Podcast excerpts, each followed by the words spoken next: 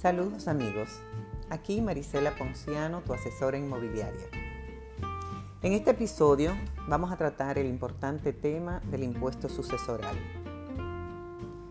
Este es el impuesto que aplica a la transferencia del patrimonio sucesoral por causa del fallecimiento del propietario, ya sea como herencia o legado. Este impuesto debe pagarse al momento de recibirse los bienes muebles o inmuebles heredados. El mismo es responsabilidad de los beneficiarios, quienes deberán presentar una declaración jurada ante la Dirección General de Impuestos Internos.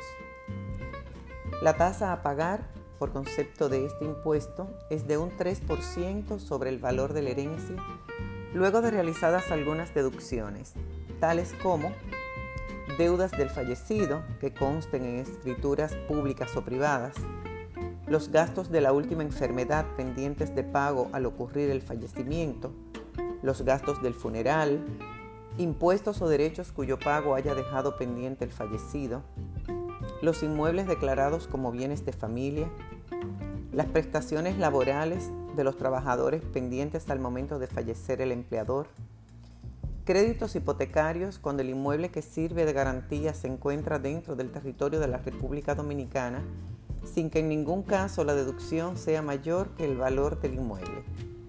Esta deducción se aplica siempre que en el contrato de hipoteca no se contemple la exigencia de un seguro en caso de muerte.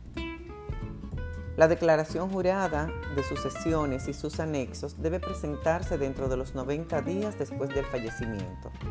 En caso de que no se haya podido completar la documentación requerida, se podrá solicitar una prórroga antes de completarse este plazo. Luego de las investigaciones correspondientes, el monto del impuesto se calcula aplicando la tasa sobre el monto grabable determinado, menos las deducciones correspondientes. El pago resultante deberá realizarse en un plazo de 30 días a partir de la fecha en que se recibe la notificación para pagar o solicitarse un acuerdo de pago. En caso de que el contribuyente no esté de acuerdo con el impuesto determinado, podrá solicitar una revisión al Departamento de Revisiones de Impuestos Internos. El incumplimiento con la fecha de pago establecida puede generar un cargo de mora entre un 10 y un 50%. Es recomendable auxiliarse de un abogado para que le asesore durante todo este proceso. A continuación les comparto algunas recomendaciones a fin de evitar conflictos entre los herederos llegado el momento de recibir la herencia y que deben tratarse en vida de los padres con sus herederos. 1. Separar de los bienes a heredar aquellos aportes recibidos en vida del fallecido por alguno de los herederos en calidad de ayuda, regalo o aporte. 2 determinar el tratamiento que se dará a algún inmueble que por alguna circunstancia se haya puesto a nombre de uno de los herederos. 3.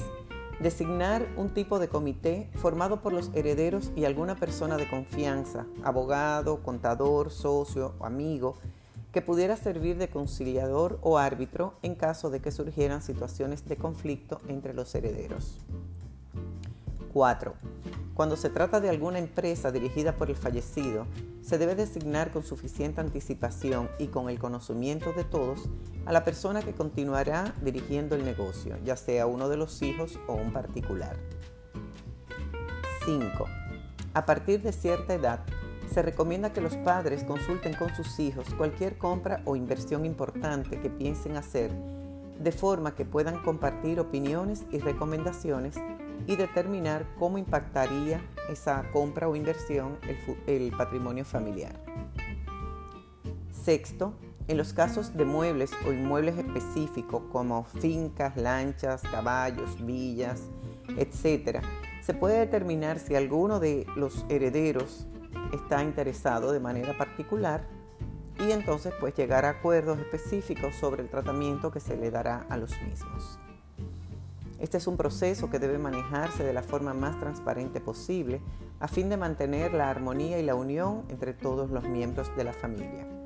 Espero que esta información les haya resultado de utilidad.